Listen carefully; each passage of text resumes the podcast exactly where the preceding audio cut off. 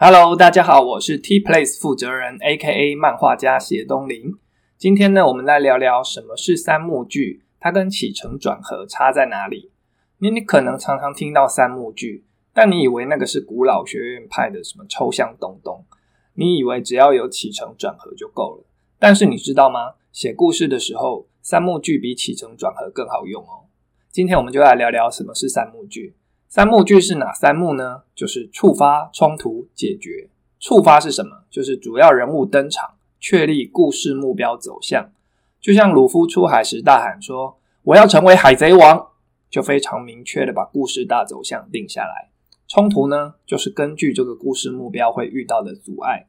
例如，鲁夫在成为海贼王的伟大航道上，一下子迷航，一下子遭遇敌人，一下子被世界政府追捕。这些都是与成为海贼王的冲突。那解决呢？很明显的就是鲁夫克服了种种冲突，成为了海贼王。但这只是其中的一种解决，也有可能是鲁夫冲撑不过那个冲突，他被逮捕了，或者是死亡了，悲剧收尾。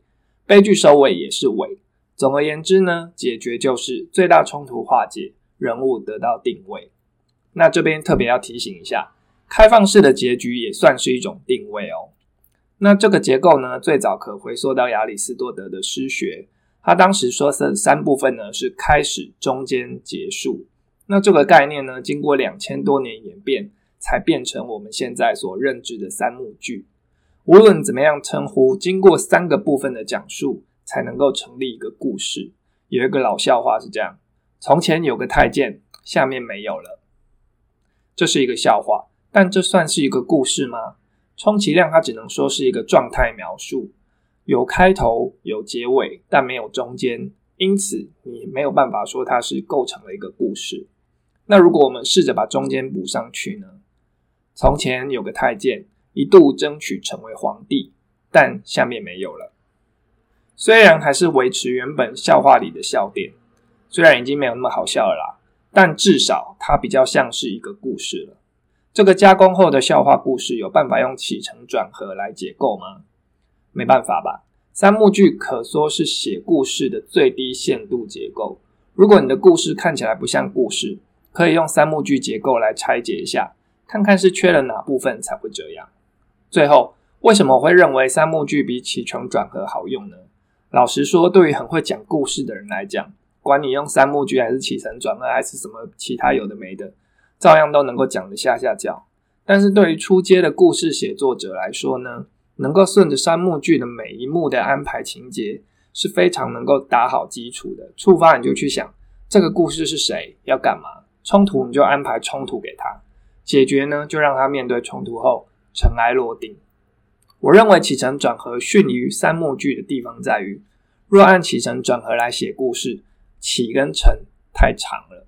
真正精彩的冲突要等到转才会发生，然而故事要吸引人就是在这个部分呢。偏偏你转完了之后就要和，才爽一下下就没了。反倒是三幕剧的结构呢，可以帮助写作者着重在冲突上，只要有一个明确的触发，就能够快速进入最吸引人的部分，就是冲突，而且还可以是连环的冲突，大大小小的冲突接踵而来，不必受限于只有一个转就要进入故事的结尾。所以，如果写故事的话呢，我还是推荐使用三幕剧结构入手。不过，不要觉得三幕剧就是属于初阶故事写作者的小儿科工具哦。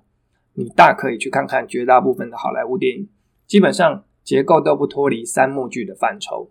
中间呢有一些细节略略不同，但总归来说都是以三幕剧的格式跟概念发展而来。因此，三幕剧称为故事创作者的必修课也不为过哦。今天的分享就到这边。我们下次见，拜拜。